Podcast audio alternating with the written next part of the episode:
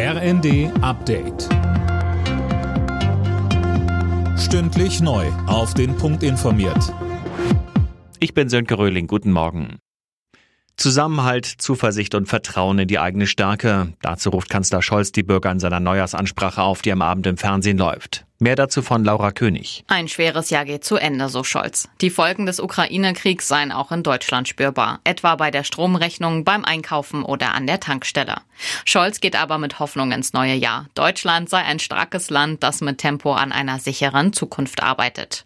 Und er betonte, gerade zu Beginn des Jahres gibt's Erleichterung für die Bürger, wie mehr Kindergeld und die Preisbremsen für Strom, Gas und Fernwärme kommen. Wegen der explodierenden Corona-Zahlen in China führen auch Großbritannien und Frankreich eine Testpflicht für Reisen aus der Volksrepublik ein. Ab wann die gelten soll, ist aber noch nicht bekannt. Gesundheitsminister Lauterbach hält so eine Testpflicht noch nicht für nötig. Das Bundeskartellamt will im kommenden Jahr gegen zu hohe Strom- und Gaspreise vorgehen. Das hat Behördenchef Mund in der Rheinischen Post angekündigt. Holger Dilk, dafür wird ja gerade eine extra Abteilung dort aufgebaut. Ja, denn da gibt es wohl einiges zu prüfen, was die bisherigen Kapazitäten sprengen würde. Es wird ja schon länger vermutet, dass die Versorger die aktuelle Lage ausnutzen könnten, sprich, dass sie die Preise stärker anheben als nötig. Als Kunde kann man das ja überhaupt nicht nachvollziehen. Deshalb will das Kartellamt in konkreten Verdachtsfällen überprüfen, ob die Erhöhung gerechtfertigt ist. Eine sehr herausfordernde Aufgabe, so Mund, aber natürlich auch eine sehr wichtige.